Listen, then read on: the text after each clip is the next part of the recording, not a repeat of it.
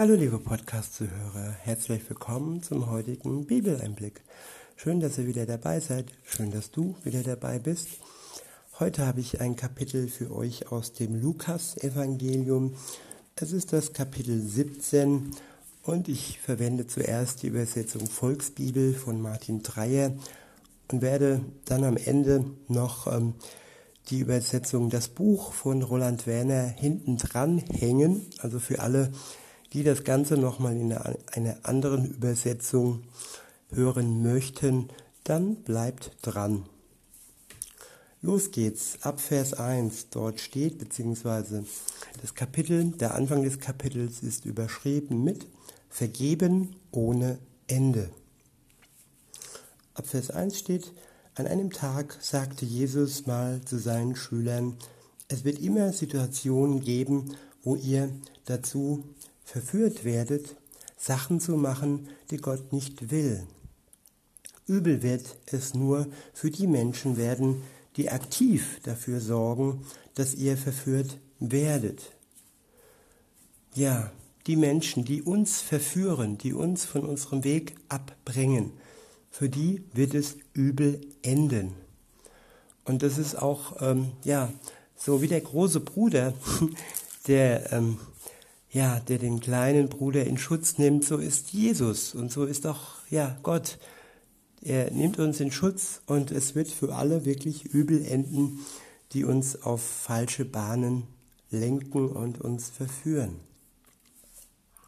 Weiter heißt es ab Vers 2, aber echt jetzt, für solche Leute wäre es besser, man würde sie mit einem Betonklotz an den Füßen ins Meer schmeißen, als dass die Leute als dass sie Leute verführen, die wie ein Kind an mich glauben.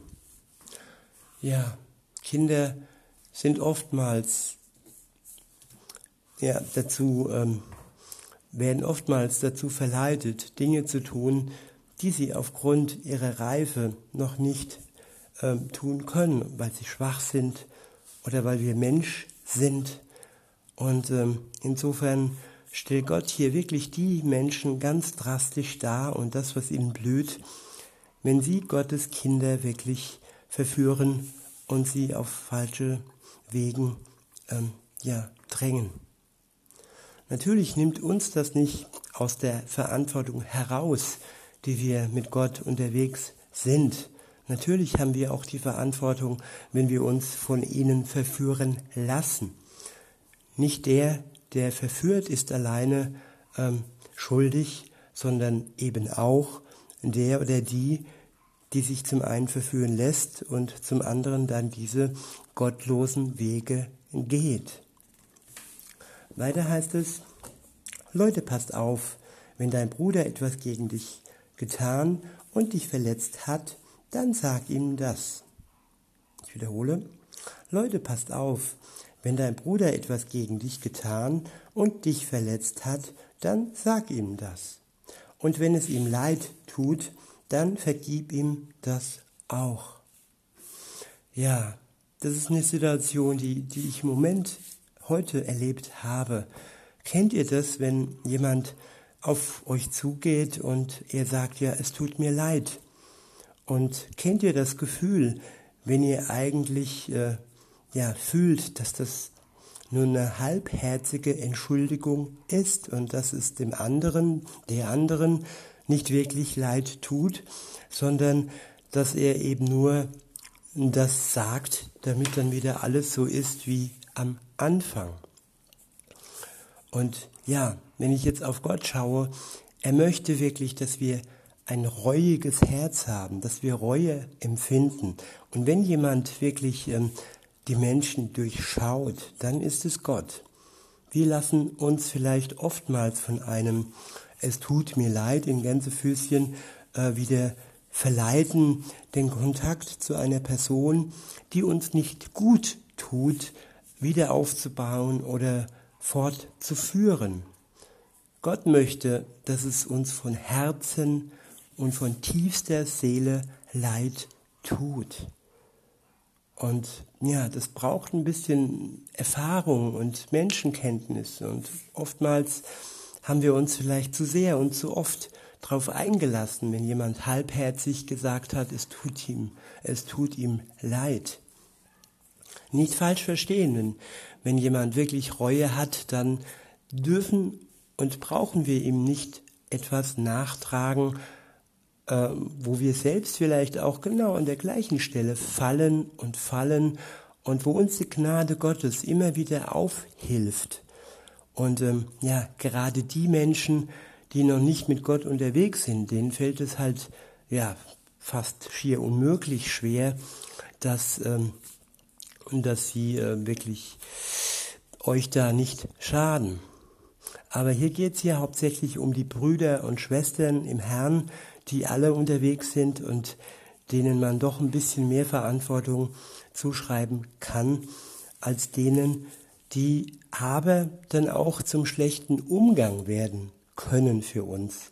Und ein schlechter Umgang, das sind eben die Menschen, die mit Gott noch nicht unterwegs sind und uns immer wieder verführen und uns immer wieder zum Streit verleiten. Und äh, ja, wer das merkt, der sollte wirklich Distanz nehmen von diesen Menschen, deren Umgang uns nur schadet.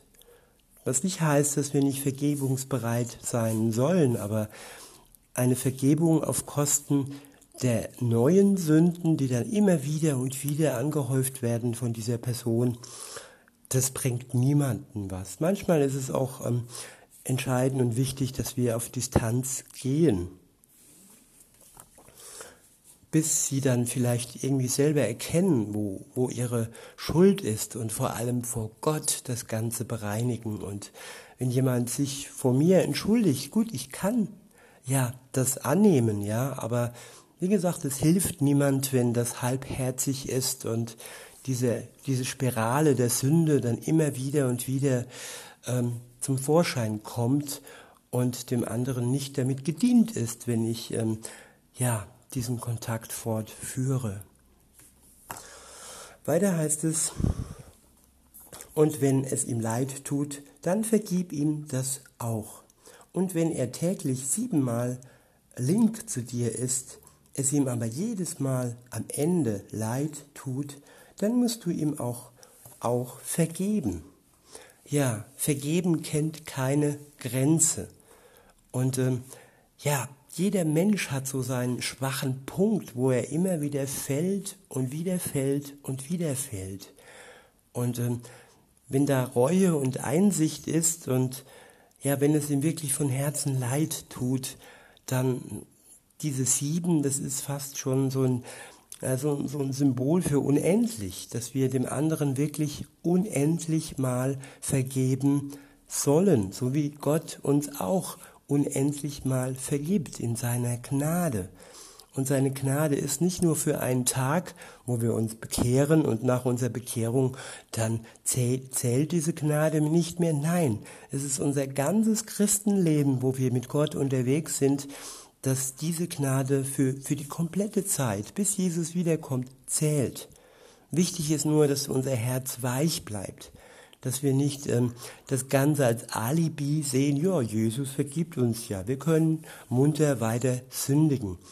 Jesus sieht unser Herz und wer so denkt, das ist keine echte, ähm, keine echte Reue. Echte Reue ist wirklich nur, wenn man zutiefst, ähm, ja, wenn es einem zutiefst leid tut.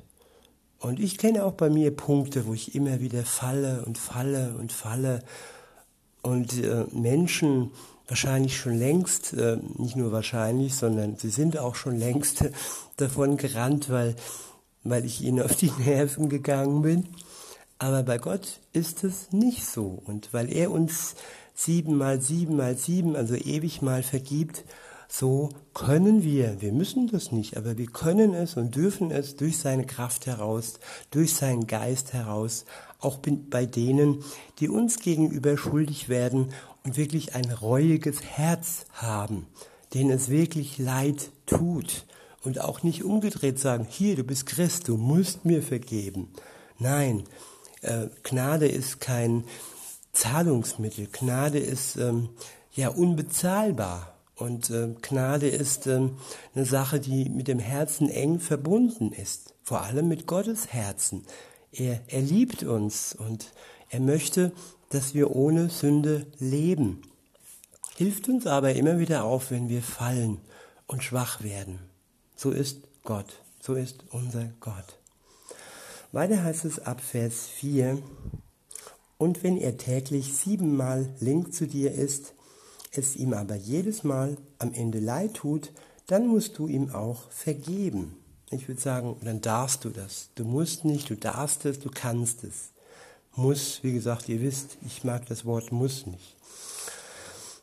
Der nächste Abschnitt ist überschrieben mit wenig Vertrauen reicht aus. Ab Vers 5 heißt es, die Schüler von Jesus hatten mal eine Bitte. Jesus, kannst du unser Vertrauen in Gott nicht groß, größer machen? Ich wiederhole, Jesus, kannst du unser Vertrauen in Gott nicht größer machen? Weiter heißt es, wenn euer Vertrauen nur so groß wäre wie ein kleines, so ein kleiner Same von einer Senfpflanze, dann könntet ihr jetzt zu diesem Baum da sagen, du sollst dich jetzt selber rausreißen und auf den Müllhaufen schmeißen.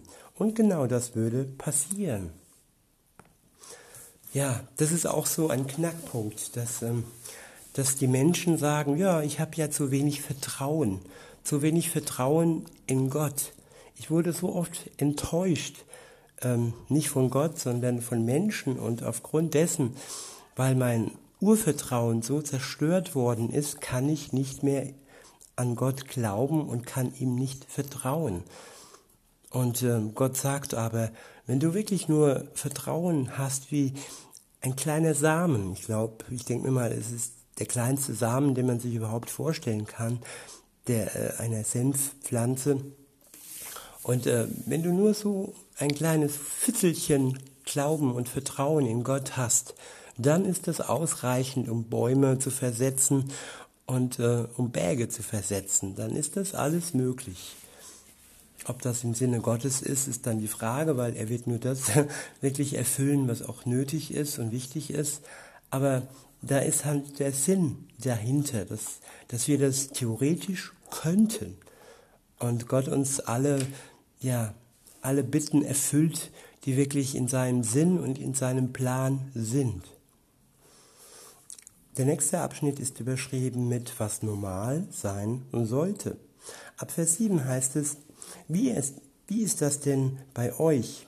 Wollte Jesus wissen, wenn ihr eine Putzhilfe angestellt habt und die mit ihrer Arbeit fertig ist, ladet ihr sie dann direkt ein, mit am Abendbrottisch Platz zu nehmen und mit euch zu essen? Oder sagt ihr, geh duschen, zieh dich erstmal um und hilf in der Küche. Wenn ich fertig bin, dann kannst du auch was essen und trinken. Ja, so macht man das mit niedrigen, in Gänsefüßchen Angestellten. Und ihr wisst, was ich meine vielleicht. Ich war auch schon, wenn auch nur Bürohilfskraft, aber alle Hilfskräfte an sich, die haben keinen guten Stand, wenn es darum geht, dass Chefs ähm, respektvoll mit ihnen umgehen bzw. umgehen müssen. Es sind ja Chefs. Es mag Ausnahmen geben, aber in meinem Arbeitsleben habe ich doch sehr viele Negativbeispiele von Chefs erlebt. Vielleicht geht es euch ja ähnlich. Und ja, aber wie ist das bei Jesus? Er hat noch ein anderes Beispiel, ab Vers 8 steht, oder sagt ihr, äh, nee, das ist dann ab Vers 9. Da steht, kann der Angestellte erwarten, dass man ihm besonders dankbar ist? Ja, das wäre nett, wenn mein Chef oder meine Chefin mir gegenüber dankbar gewesen wäre. Aber erwarten kann man, kann man das leider nicht. Weiter heißt es, es tut ja schließlich nur, er tut ja oder sie tut ja schließlich nur seinen Job. Das gilt euch, das gilt auch für euch. Wenn ihr macht, was ich euch sage, sollte euch dabei bewusst sein, dass ihr euch deswegen keinen Orden verdient habt. Ihr habt nur das getan, was man von euch erwartet. An anderen Stellen ist es so, dass aber auch deutlich gemacht wird, dass wir unseren Lohn nicht in dieser Welt bekommen, sondern wir bekommen unseren Lohn in der neuen Welt, in der wir eigentlich direkt äh, Bürger sind, wenn wir Jesus in unserem Le Leben aufnehmen. Dort werden wir den Lohn erhalten und auch die Dankbarkeit erhalten, die wir hier in diesem Leben bekommen haben. Insofern, ja, der nächste Abschnitt ist überschrieben mit zehn Leute mit einer fiesen Hautkrankheit werden geheilt. Ab Vers 11 heißt es, auf dem Weg nach Jerusalem kam Jesus durch das Grenzgebiet zwischen Samaria und Galiläa. Als er dort in ein Dorf, in ein Dorf kam, standen zehn Menschen rum, die eine fiese Hautkrankheit hatten. Vielleicht so, sowas wie Lepra. Sie brüllten gleich los, als sie Jesus sahen. Jesus, großer Meister, bitte helfen Sie uns. Ja, so ist es bei den Menschen. Sie können schnell brüllen, wenn sie in einer Schwierigkeit sind, wenn sie in einer Notlage sind. Ich würde fast behaupten, da beten 90 Prozent aller Menschen in so einer Notlage, auch wenn eben nur ein kleiner Bruchteil dessen dauerhaft mit Jesus unterwegs ist und auch eine Beziehung mit ihm hat. Aber beten können sie auf einmal alle, wenn sie in einer Notlage sind. Weiter heißt es, er sah sie an und sagte zu ihnen, geht mal zum Priester und lasst euch von dem untersuchen. Ja, und dann gehen sie und was passiert dann? Weiter heißt es, und auf dem Weg dahin wurden sie alle plötzlich geheilt. Aber nur einer von denen zehn kam zurück, um sich bei Jesus und bei Gott zu bedanken. Ja, es geht darum, dass wir dankbar Gott gegenüber sind. Wir haben ihm so viel zu verdanken und auch unsere Arbeit, das Beispiel vorher, dass man immer denkt, ja, dass der Chef irgendwie uns danken soll oder Gott uns danken soll. Nein, es geht darum, dass Gott uns wirklich beschenkt und äh, wenn er uns heilt, dann auch das ist dann ein Grund des Dankes wert. Aber hier in dem Beispiel, da war es nur eine Person von zehn, die zurückgekehrt ist, die umgekehrt ist und Jesus dafür gedankt hat. Ich kenne eine Person, die hat schon eine Nahtoderfahrung gehabt und dann eine zweite Situation, die sie dann äh, dazu, ähm, ja, die sie am Leben gehalten hat, sag ich mal. Und ähm, Dankbarkeit, nee, das ist nicht wirklich so ihr Ding. Und ähm, das waren halt zwei Erfahrungen mit Gott. Und das ist so wie bei den Zehn, wo nur einer zurückgeht und Gott dankt und ihm dann auch die Ehre gebührt, indem er ihm sein Leben schenkt. Weil das ist der größte Dank, wenn wir Gott mit einer Beziehung äh, mit ihm ja danken und ihn täglich in unser Leben aufnehmen, so dass er uns verändern kann. Und äh, ja, es geht auch um die Erlösung an sich dass er uns nicht nur äußerlich heil machen möchte, sondern vor allem unsere Seele heil machen möchte und unsere Seele unsterblich machen möchte. Auch wenn man äußerlich mal geheilt wird, ja, der Körper verfällt trotzdem. Er wird älter und er wird trotzdem irgendwann, ja, der Tod wird irgendwann über den Menschen kommen. Und wer dann zu Lebzeiten Gott nicht gedankt hat, und ihn nicht in sein Leben aufgenommen hat, dann ist jede Heilung nichts wert gewesen. Weiter heißt es, auf dem Weg rief er immer wieder, Yeah, Gott, ich bin gesund. Ja, und er freute sich und er zelebrierte es und er hat direkt zu Gott gesprochen und nicht nur das einfach so hingenommen, so nach dem Motto, habe ich ja verdient, dass Gott mich heilt und es ist ja alles so sein Job und äh, für irgendwas muss er ja gut sein, so nach dem Motto. Ne? Und ähm, ja, aber dieser eine, der dann zurückgegangen ist zu Jesus, der hat auf dem Weg wirklich das Ganze zelebriert und auch mit Gott schon gesprochen und ihm auch auf dem Weg schon gedankt. Weil da heißt es, er kniete sich vor Jesus hin und bedankte sich bei ihm. Dieser Mann kam aus Samarien. Jesus fragte ihn dann, Sag mal, es sind doch zehn Leute geheilt worden. Wo sind denn die anderen neun geblieben? Bist du der Einzige, der zurückgekommen ist? Und das, obwohl du ein Ausländer bist und aus Samarien stammst? Jetzt steh auf und geh von hier weg. Weil du so ein Vertrauen ähm, gehabt hast, bist du gesund geworden. Ja, Vertrauen heißt auch auf Jesus hören. Er sagte ja im ersten Schritt, geht, geht zu den Priestern, geht zu den Ärzten oder sonst wohin und macht euch auf den Weg. Und wenn sie alle zehn das nicht getan hätten, dann wären sie auch nicht geheilt worden, wenn sie sich nicht auf den Weg gemacht hätten. Das ist wichtig, Schritte zu unternehmen und nicht nur einmal kurz beten und dann äh, erwarten, Jesus heilt sofort. Nein, man muss sich manchmal auch erst auf den Weg machen, um wirklich geheilt zu werden. Und wenn dann die Heilung eintrifft, dann geht es um die Umkehr, die Umkehr zurück zu Gott. Und das ist eigentlich das Entscheidende, nicht die Heilung selbst, sondern die Umkehr zu Gott. Die ist besonders auch für Gott am wichtigsten, weil daraus ja die Beziehung zu Gott resultiert.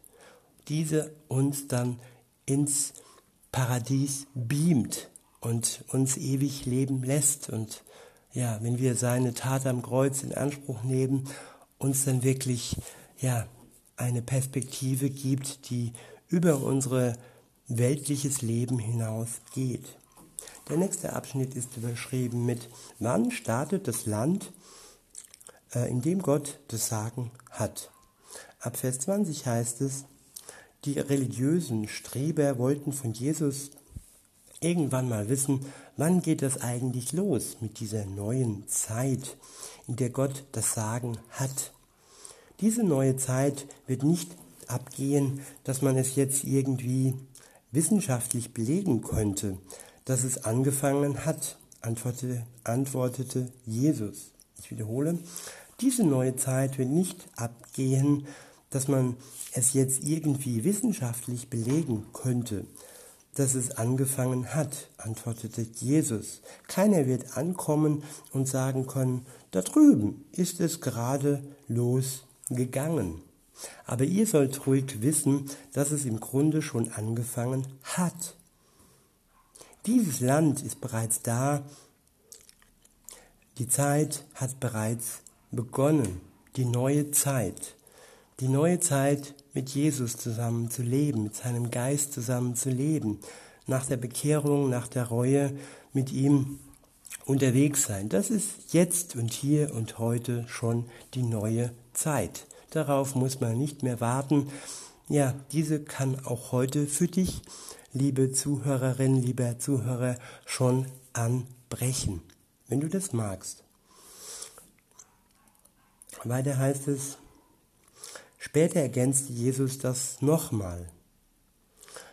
Als er zu seinen Schülern redete, Leute, es wird, wird mal eine Zeit geben, da, würde meine, da würden meine Freunde alles dafür tun, um nur noch einmal einen Tag zu erleben, wo der Auserwählte, der Menschensohn, körperlich bei ihnen wäre. Aber das geht dann nicht mehr, weil Jesus zurück in den Himmel ähm, gegangen ist. Weiter heißt es, es wird in den Nachrichten gemeldet werden, dass er jetzt wieder da ist oder dass er an einem bestimmten Ort wohnen würde. Wenn solche Meldungen reinkommen, dann glaubt denen nicht.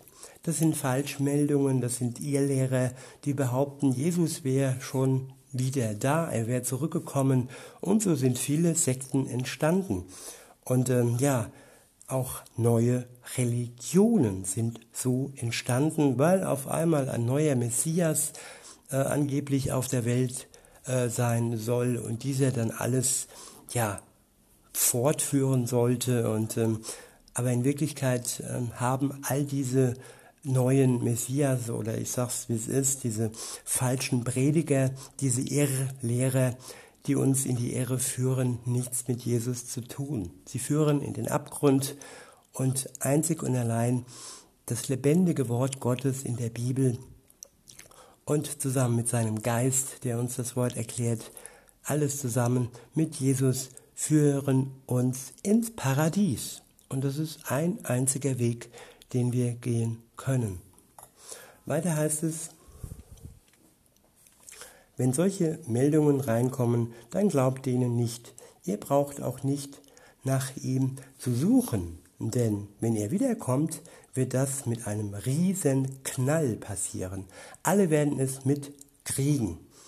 Ja, es wird knallen, es wird schallen und kein Mensch kann sich dann mehr rausreden und keiner kann sagen, ach nö, das war nur so, eine, so ein Flugzeug, das die Schallmauer durchbrochen hat. Nee, es wird wirklich offensichtlich sein, dass Jesus wiederkommt.